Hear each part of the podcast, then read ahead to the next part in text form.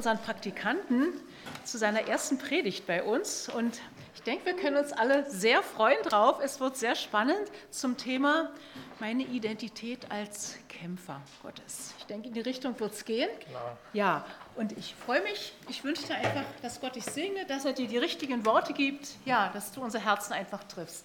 Sei gesegnet. Danke. Danke. Ich merke, man hört mich schon. Das ist echt super. Vielen Dank für das Stand, dieses, wie nennt man das hier? Funk-Headset, genau, danke. Super. Genau, das ist meine erste Predigt mit Headset und meine siebte Predigt überhaupt. Deswegen bist du eingeladen. Ich bin ein junger Prediger und ich freue mich. Es ist eine Ehre für mich, zu euch sprechen zu dürfen. Äh, vielleicht fragt sich der ein oder andere, wie kommt's? Der liebe Pastor ist krank. Und er hat sich dieses Thema ausgedacht, Identität nach dem Herzen Gottes, als Kämpfer Gottes. Ihr seht schon, ich habe hier vorne was geändert. Vorher stand dort was anderes, da stand Menschensein nach dem Herzen Gottes. Und ähm, in meiner Vorbereitung hatte ich aber irgendwie so den Impuls, Leben aus dem Selbstverständnis als neue Schöpfung ist, ist so wie das Überding für diese Predigt jetzt heute. Warum sage ich das? Weil ich glaube, dass das Selbstverständnis von dir oder von mir darüber entscheidet, was ich tue im Alltag, wenn ich nicht gerade drüber nachdenke. Ich mache mal kurz das Beispiel.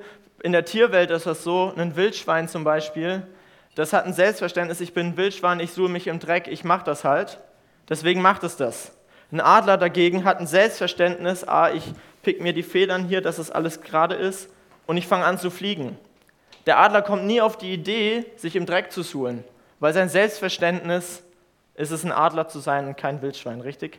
Nur so. Und ich denke, das ist in unserem Leben auch so. Ich denke, wenn wir das Selbstverständnis haben, zum Beispiel gut Auto fahren zu können, dass wir dann keine Angst vorm Autofahren haben und uns einfach ins Auto setzen und losfahren. Ist ja kein Problem. Und ich denke, umgekehrt kannst du auf jeden Lebensbereich anwenden. So wie dein Selbstverständnis ist, so wirst du agieren und zwar automatisch, ohne dich dabei anzustrengen. Genau. Eine Sache möchte ich noch kurz vorher teilen. Eben während dem Worship-Part hatte ich noch einen Eindruck von einem Regenbogen. Und ich glaube, dass Gott jemand ähm, in diesem Raum daran erinnern möchte, dass er dir eine Verheißung gegeben hat. Der Regenbogen, das war für mich so wie diese Verheißung ne, bei Noah. Und Gott hat mich daran erinnert, ich sollte es dir weiter sagen. Wenn Gott dir eine Verheißung gegeben hat, halte daran fest. Genau, bevor ich das vergesse. Genau, ich mache eine kurze Wiederholung am Anfang. Genau, weil ich ja eben über Selbstverständnis geredet habe. Da du in Christus bist, also wenn du vom Neuen geboren bist, und ich gehe davon aus, dass die meisten oder fast alle oder jeder hier in diesem Raum von Neuen geboren ist, dann ist dein Selbstverständnis, dass du in Christus bist. Und zwar ist eine kurze Wiederholung von den letzten Predigten. Du bist heilig und rein, du bist eine neue Schöpfung, alles ist vergangen. Du bist gerecht gemacht, du bist angenommen, du bist ein geliebtes Kind, du bist vollkommen gemacht und du bist verklagbar. Das ist dein Selbstverständnis. Unverklagbar. Habe ich verklagbar gesagt? Sorry, du bist unverklagbar natürlich. Das, das, ähm, es gibt keine Anklage mehr, die gegen dich erhoben wird. Die, die Anklage ist schon gefallen. Genau. Ähm, heute geht es eben um meine Identität als Kämpfer Gottes und der Predigttext, den ich dafür ausgewählt habe, als primären Text, womit wir einsteigen, der befindet sich in Epheser 6, 11 bis 13. Und du hast Glück, denn ich habe ihn dir mitgebracht. Genau, ich lese vor. Zieht die ganze Waffenrüstung Gottes an, damit ihr standhalten könnt gegenüber den listigen Kunstgriffen des Teufels. Denn unser Kampf richtet sich nicht gegen Fleisch und Blut, sondern gegen die Herrschaften, gegen die Gewalten, gegen die Weltbeherrscher der Finsternis dieser Weltzeit, gegen die geistlichen Mächte der Bosheit in den himmlischen Regionen. Deshalb ergreift die ganze Waffenrüstung Gottes, damit ihr am bösen Tag widerstehen und nachdem ihr alles wohl ausgerichtet habt, euch behaupten könnt.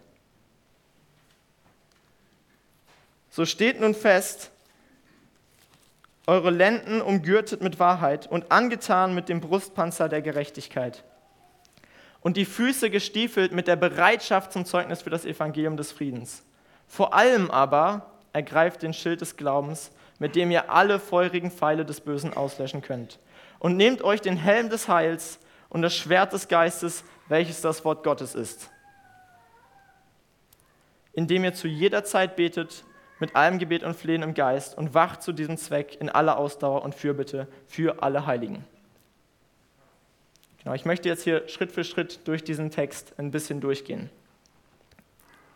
Zieht die ganze Waffenrüstung Gottes an.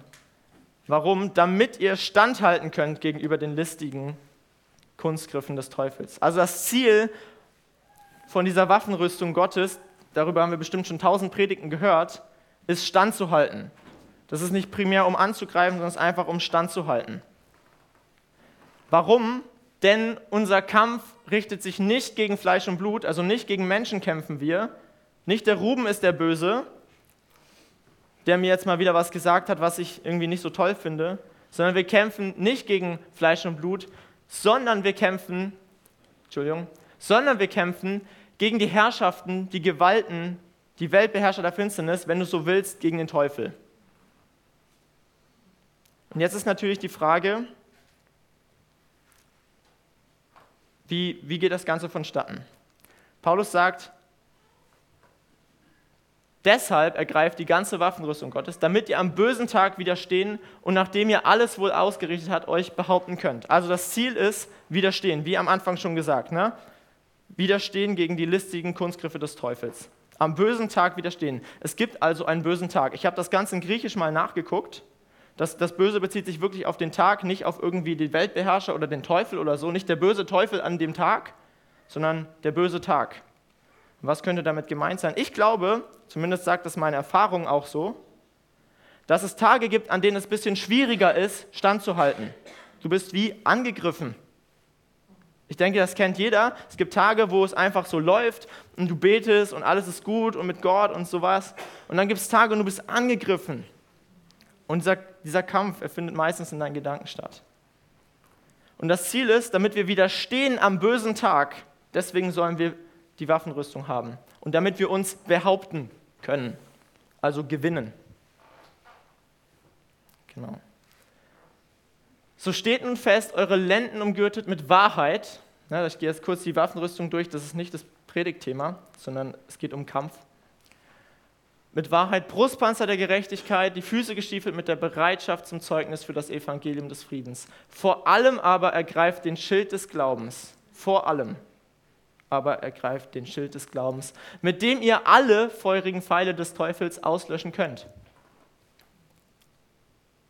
Vor allem. Also das Wichtigste scheint dieser Schild zu sein zur Abwehr gegenüber den feurigen Angriffen des Teufels.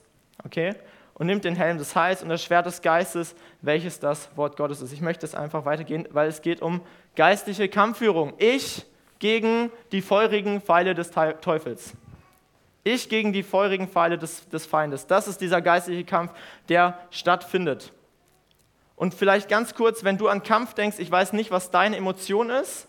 Meine war früher immer so, yo, Kampf ist irgendwie nicht so cool. Ich bin Pazifist.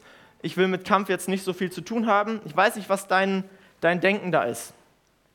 Aber ich will dir sagen, Kampf ist normal und gut. Wie komme ich da drauf?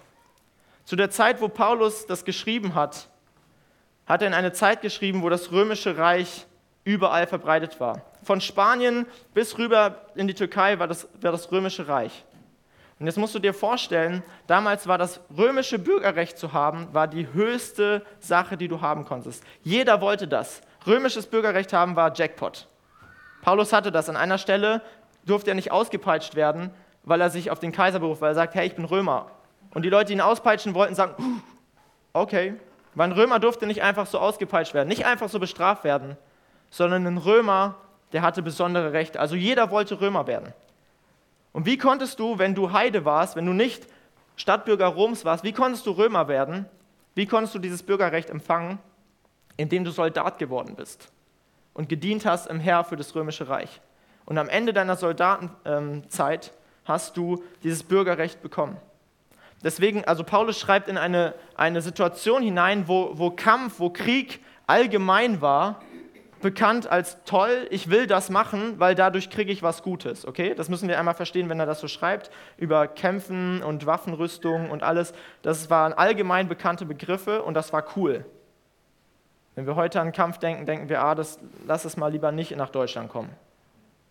Aber damals, das war cool. Warum war das cool? Weil Kampf, das gab den sogenannten Pax Romana, den, den, den römischen Frieden. Und um diesen römischen Frieden herzustellen, hast du Krieg geführt. Krass, oder? Du hast, um den Frieden herzustellen, Rom hat gesagt, wir wollen Frieden herstellen im ganzen Reich, halt unseren Frieden. Und um den Frieden herzustellen, habt ihr zwei Möglichkeiten. Entweder ihr ergebt euch so oder halt Kampf. Und meistens war es dann Kampf. Und das gleiche Prinzip gibt es übrigens auch in der Bibel. Es gibt die sogenannten Yahweh-Kriege oder die heiligen Kriege in der Bibel im Alten Testament, im Alten Bund. Dort, überall dort, wo das Volk Israel ins verheißene Land gegangen ist und dort Kriege führen musste gegen die Philister etc., die in diesem Land waren. Das sind die sogenannten Heiligen Kriege oder die Jahwe-Kriege, mit dem Ziel, die Herrschaft Gottes in einem Land zu bekommen durch Krieg. Verrückt, oder? Aber jetzt ist derselbe Gott, aber ein neuer Bund. Und jetzt kämpfen wir eben nicht mehr gegen Fleisch und Blut, aber das Ziel ist immer noch, es geht immer noch um ein Territorium und da Frieden reinzukriegen, nämlich den Frieden Gottes in das Territorium. Und in dieses Territorium Frieden reinzukriegen, musst du kämpfen. Aber eben nicht gegen Fleisch und Blut, nicht gegen Menschen, sondern gegen die feurigen Pfeile des Teufels, und zwar mit einer Abwehr. Warum nur mit einer Abwehr und nicht mit einem Angriff? Wir reden heute ja über geistliche Kampfführung in Bezug auf deine Identität. Also es geht heute nicht darum, dass wir in Fürbitte gehen und irgendwie für irgendwelche Regionen beten oder so. Das gibt es auch, aber das soll heute nicht Thema sein. Sondern heute soll Thema sein, deine Identität, der Kampf um deine Identität. Und dafür ist ganz wichtig, nochmal ganz zum, zum Einstieg dazu, kenne deine Position. In Kolosser 2, Vers 15 lesen wir, als er, also Jesus, so die Herrschaften und Gewalten entwaffnet hatte, das ist am Kreuz passiert, also der Kontext ist Jesus am Kreuz, als er sie entwaffnet hatte, stellte er sie öffentlich an den Pranger und triumphierte sie in, an demselben. Der Feind ist also entwaffnet. Der kann eigentlich gar nichts mehr. Das Einzige, was er kann, ist lügen. Und wie das Ganze funktioniert, möchte ich euch einmal zeigen am Beispiel von Jesus. Ich komme heute mit einigen Textstellen, deswegen habe ich alle angeworfen, das ist einfacher für uns. Ich lese vor aus Matthäus 3, 16 bis 17. Das ist dort, wo Jesus getauft wird. Und als Jesus getauft war, stieg er sogleich aus dem Wasser und siehe, da öffnete sich der Himmel und er sah, nee, nicht sag, sah, sah den Geist Gottes wie eine Taube herabsteigen auf ihn kommen. Und siehe, eine Stimme kam vom Himmel, die sprach, dies ist mein geliebter Sohn, an dem ich wohlgefallen habe. Sorry für die Rechtschreibfehler. Ich habe es alles von Hand getippt und nicht mehr entdeckt. Also worauf will ich hinaus? Jesus wurde getauft und Gott spricht zu ihm, dies ist mein geliebter Sohn. Gott bestätigt die Identität von Jesus. Und ich glaube, das passiert auch, wenn du dich taufen lässt. Gott spricht zu dir, du bist mein geliebter Sohn, du bist meine geliebte Tochter, du bist mein geliebtes Kind. Und jetzt ist aber das Spannende, ich habe jetzt hier Matthäus 3, 16 bis 17 und jetzt habe ich hier Matthäus 4, 1 bis 2. Aber wenn du in deiner Bibel guckst, ist es direkt fortlaufend, direkt danach. Ne, früher gab es ja keine, keine Kapitel und sowas, sondern direkt danach. Daraufhin, nachdem Gott gesagt hat bei seiner Taufe, du bist mein geliebtes Kind, direkt danach wird Jesus vom Geist in die Wüste geführt, damit er vom Teufel versucht würde. Und als er 40 Tage und 40 Nächte gefastet hatte, war er hungrig. Direkt danach. Und was passiert direkt danach? Und der Versucher trat zu ihm und sprach, wenn du der Sohn Gottes bist, so sprich, dass diese Steine Brot werden. Also was passiert? Jesus Identität wird bestätigt vom Vater. Du bist mein geliebter Sohn, an dir habe ich wohlgefallen. Und unmittelbar danach wird Jesus versucht. Und in welchen Punkt greift der Teufel direkt an? Wenn du wirklich der Sohn Gottes bist.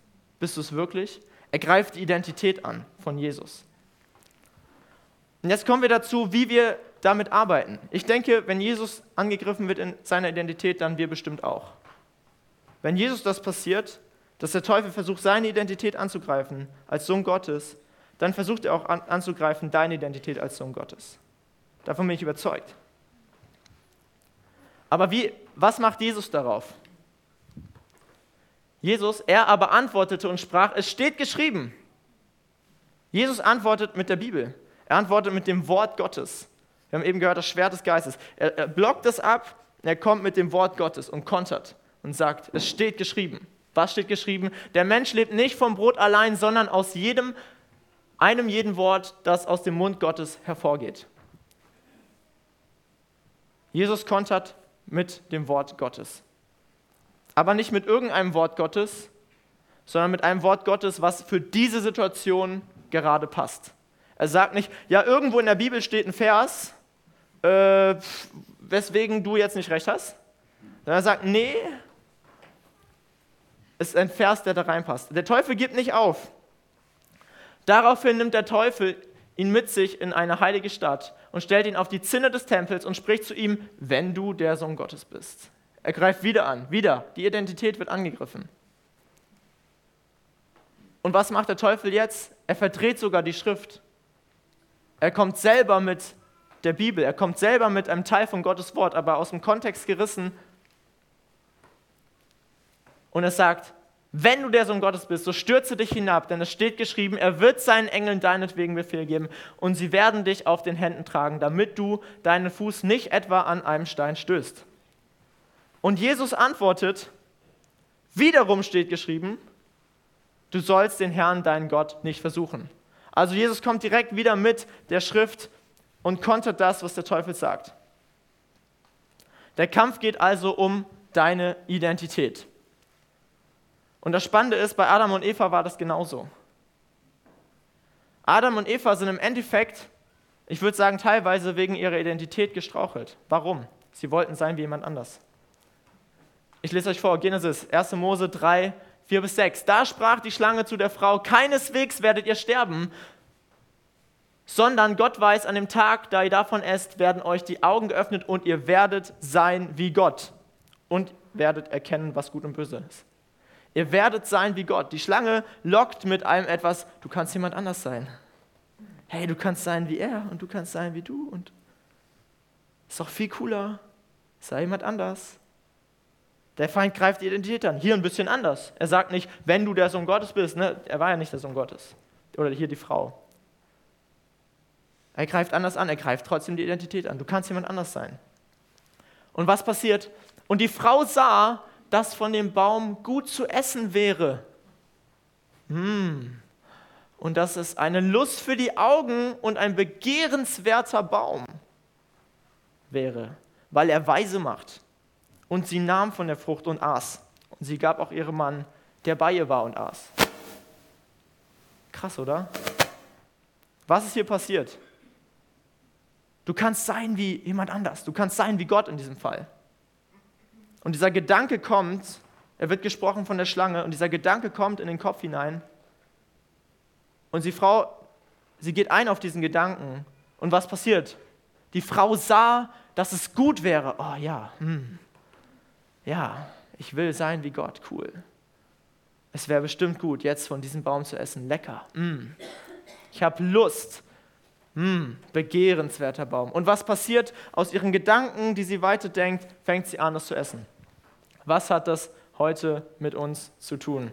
Das Schlachtfeld ist in deinen Gedanken. Das Schlachtfeld des geistlichen Kampfes um deine Identität findet hier oben statt. Nicht um dich herum, sondern hier oben in deinem Kopf, in meinem Kopf. Wenn du, wenn du denkst, dass du möglicherweise ein bisschen zu viel Kilo auf den Rippen hast und dann denkst du dir, yo, ich mache jetzt Sport, ich ändere jetzt meine Ernährung und ich werde jetzt abnehmen. Einfach mal irgendein so Alltagsbeispiel.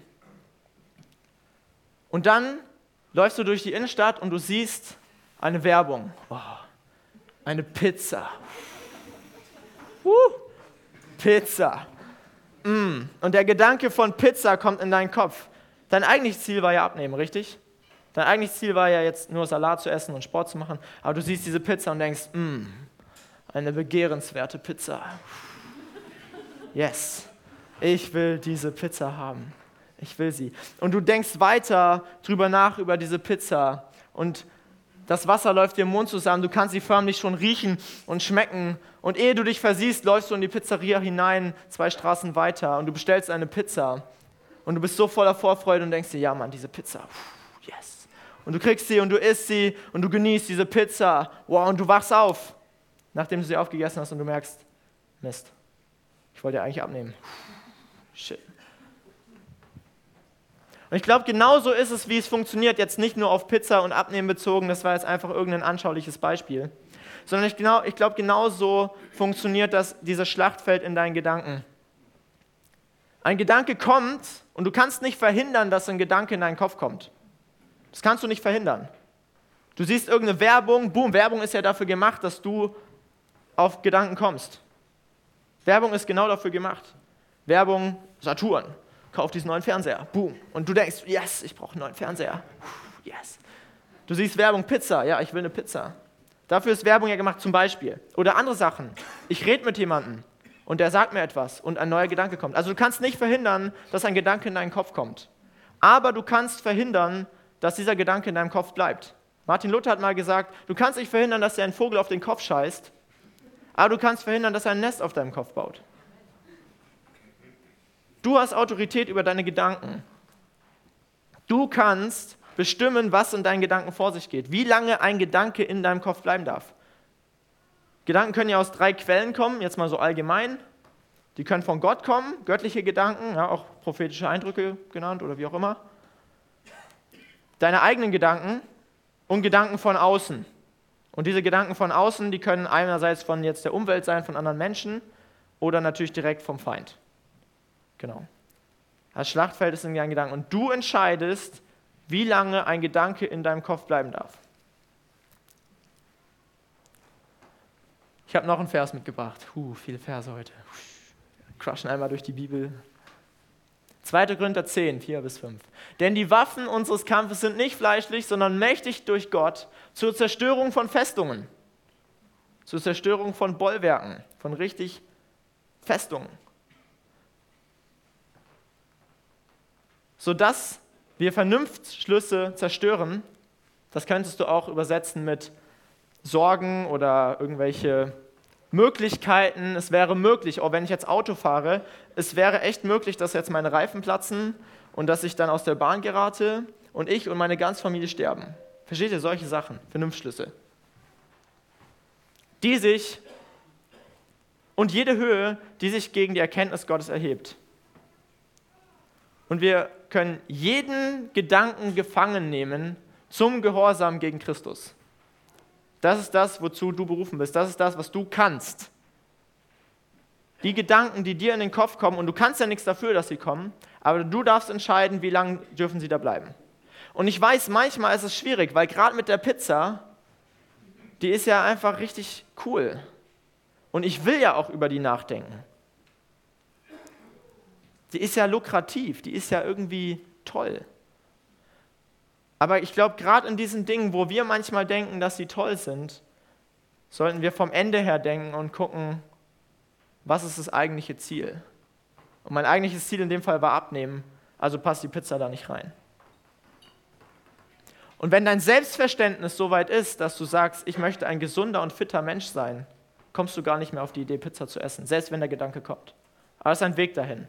Der Weg von, das ist mein Ziel, und durch Gedankenveränderung komme ich zu einem Selbstverständnis dahin, dass ich das natürlich automatisch tue. Genau. Also Gedanken gefangen nehmen gegen den Gehorsam Christus. Und ich stelle eine Behauptung auf. Ich sage, Gedanken gefangen nehmen ist gleich ein proaktiver Sieg über sündiges Verhalten. Weil wie, wie läuft denn das mit der Sünde?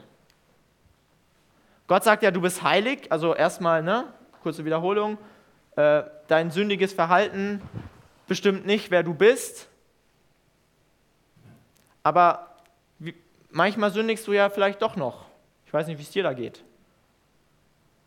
Und ich sage, Gedanken gefangen nehmen ist ein proaktiver Sieg über sündiges Verhalten. Warum? Wie fängt eine Sünde meistens an? Ah, du könntest jetzt. Oder oh, es wäre jetzt viel einfacher, den anzulügen, weil dadurch umgehe ich quasi die Konsequenz. oh Mist, ich habe es vergessen, das und das zu machen. Hm, okay. Ich lüge den jetzt an. Dieser Gedanke kommt, ich könnte ihn jetzt anlügen. Und wenn du diesen Gedanken ein bisschen in deinem Kopf behältst, dann irgendwann stimmst du vielleicht mit ihm überein und sagst, ja, ist doch okay. Macht ja jeder mal, oder? Lügen, hey, macht doch jeder mal. Aber womit fängt Sünde an? Ich würde sagen, also zu, zu 99 Prozent mit einem Gedanken. Und wenn du diese Gedanken von ich könnte jetzt mal und du kannst einsetzen, was du willst. Ich könnte jetzt mal ein Porno gucken, ich könnte jetzt mal wen anlügen, ich könnte jetzt mal eine Pizza essen, ich könnte jetzt mal whatever. Wenn du diesen Gedanken einfach direkt gefangen nimmst und sagst, nee, der widerspricht Christus, den nehme ich jetzt gefangen und sag, nee, der, der hat nichts mehr in meinem Kopf zu suchen. In dem Moment, wo du das Pizza-Plakat siehst, was wäre der Schlüssel gewesen? Ah, nee, ich will ja abnehmen. Okay, turn around. Okay, wie? Wir wollen ein paar Maßnahmen zur Prävention anschauen, wie wir ähm, nicht da reinkommen, dass wir solche Gedanken zu Ende denken. Und der erste Schritt ist, und das ist eigentlich ziemlich simpel, aber bring dich nicht selbst in Versuchung. Es gibt ja schon einen Versucher, das ist der Satan, der kommt und der sagt dir, hey, du könntest jetzt mal, uh, und du sagst, hm, vielleicht. Aber was noch viel schwieriger ist, wenn du dich selber in die Versuchung hineinmanövrierst. Wenn du dich selber da rein begibst. Meinetwegen, ich möchte jetzt hier einfach mal, ich sag mal Worte, die man vielleicht in Kirchen nicht so oft gebraucht. Möglicherweise hast du ein Problem mit Pornografie. Kann ja sein. Führe dich nicht selbst in Versuchung. Was könnte das heißen? Leg dein Handy weg, wenn du ins Bett gehst.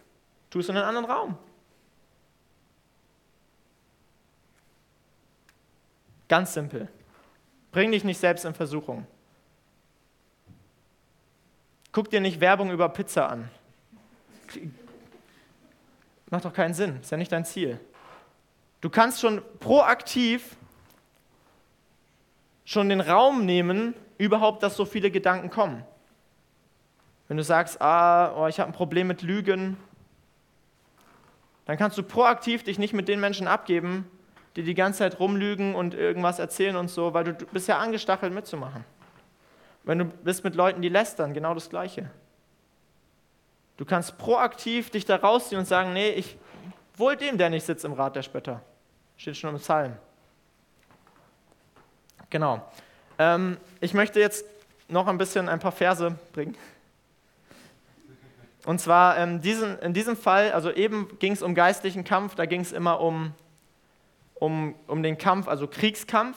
Und jetzt, in den Versen, die jetzt kommen, da steht auch Kampf, aber damit ist ein Sportwettkampf gemeint. Also Paulus oder gleich auch der Hebräerbrief schreibt in eine Situation herein, wo in jeder Stadt es bekannt war, dass du äh, sowas wie Olympia gab es in jeder Stadt, ne, so kleine Arenen und sowas. Also Kampf, aber es hat ja auch was mit dranbleiben und widerstehen zu tun. Du aber, o oh Mensch, fliehe diese Dinge, Jage aber der Gerechtigkeit, Gottesfurcht, Glauben, Liebe und Geduld und Sanftmut nach. Kämpfe den guten Kampf des Glaubens, ergreife das ewige Leben, zu dem du auch berufen bist und worüber das gute Bekenntnis vor vielen Zeugen abgelegt hast. Das schreibt Paulus zu Timotheus und der Kontext ist Geldgier. Du aber fliehe diese Dinge. Denk gar nicht erst drüber nach irgendwie. Im Kontext geht es darum, dass die Leute, die nach dem Gewinn aus sind und die, die total süchtig sind, dem Geld einfach nur so nachrennen, und er sagt, fliehe diese Dinge, jage aber der Gerechtigkeit nach. Und genau das ist schon der Schlüssel, worauf es hinausgeht, etwas zu ersetzen. Wie kannst du einen Gedanken erfolgreich gefangen nehmen? Hattest du schon mal einen Ohrwurm? Garantiert. Wie kriegst du einen Ohrwurm weg? Durch einen anderen Ohrwurm, richtig. Du kriegst einen Ohrwurm weg durch den nächsten Ohrwurm. Total easy. Das heißt, du musst Gedanken ersetzen. Wenn du versuchst, einen Gedanken einfach nur so raus aus deinem Gehirn zu ziehen, ist schwierig. Wenn du sagst, oh, ich könnte jetzt, du ziehst ihn raus, aber der kommt halt wieder. Hm. Aber wenn du diesen Gedanken ersetzt durch einen neuen guten Gedanken, dann ist die Kapazität in deinem Gehirn ausgetauscht. Und genau das Gleiche ist, was Paulus hier sagt. Du flieh diesen Dingen, flieh diesen Gedanken, ich übertrage das mal, flieh diesen Gedanken und gehe, jage den guten Gedanken nach. Gerechtigkeit, Gottesfurcht, Glauben, Liebe, Geduld, Sanftmut. Ein Austausch findet statt. Noch eine Stelle, Hebräerbrief.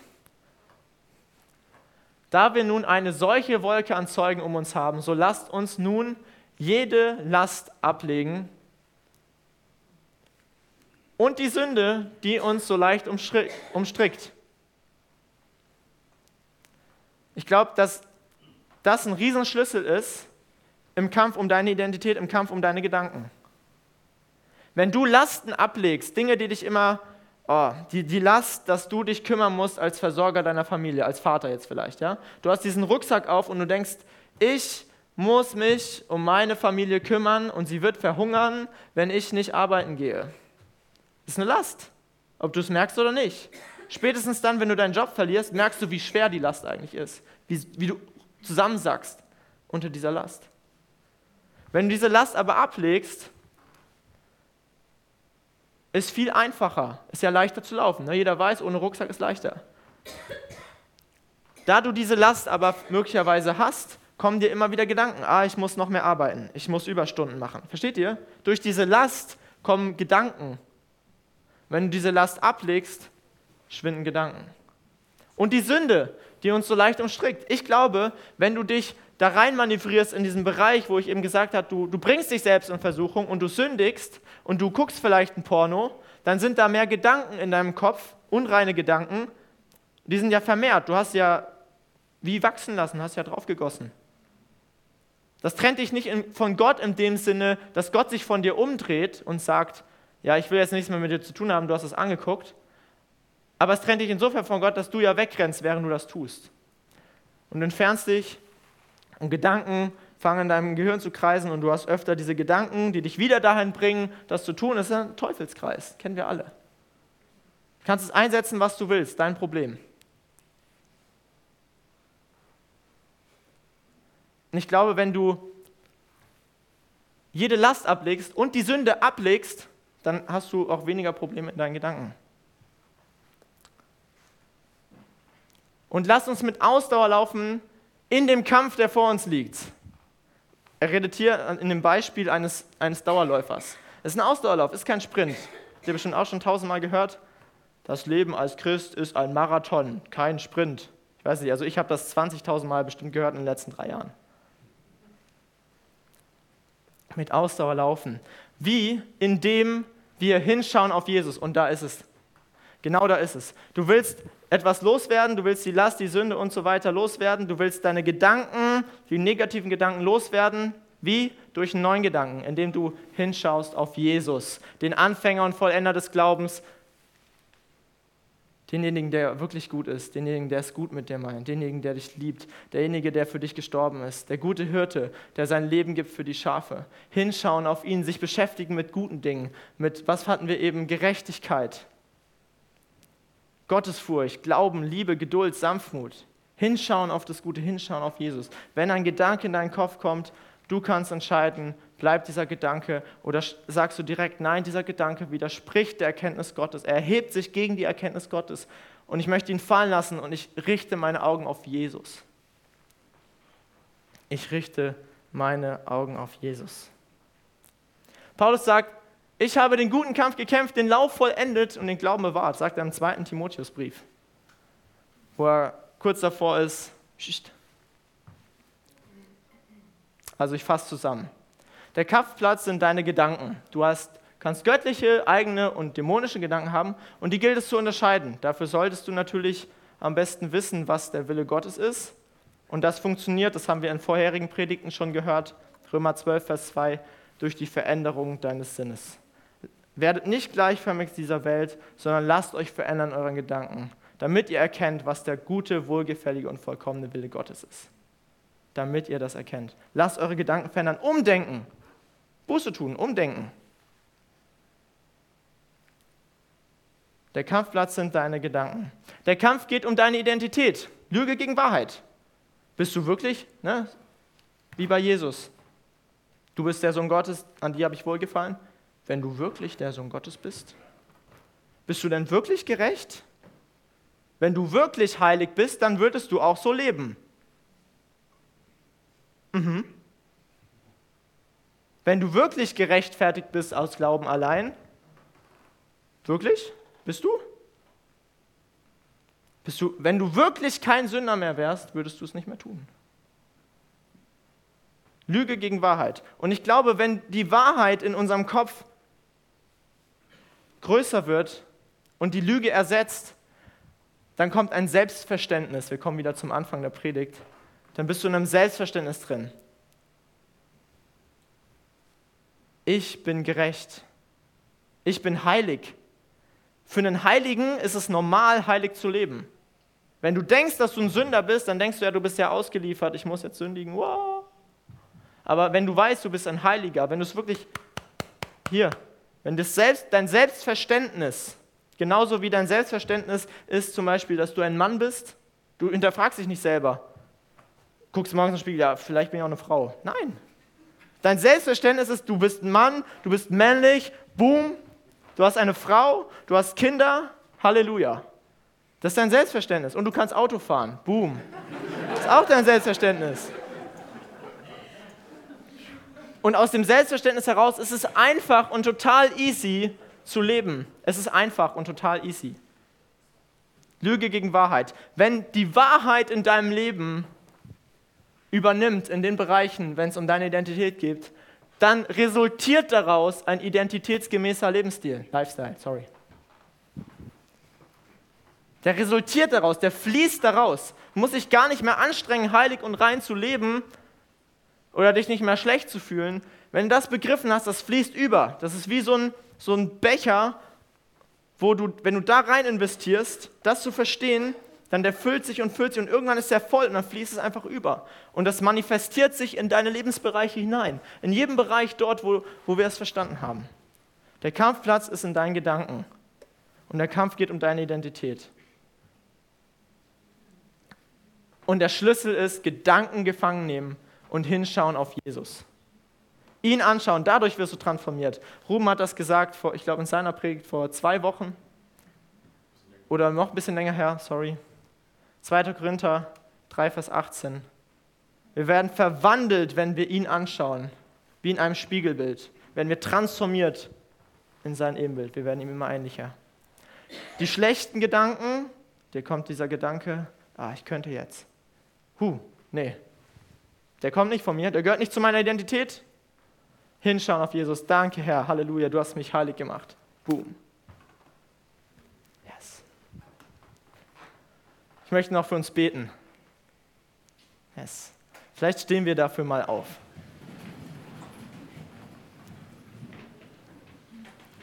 Yes. Danke, Jesus. Vater, ich danke dir, Herr, dass du uns transformiert hast in unserer Identität, Herr.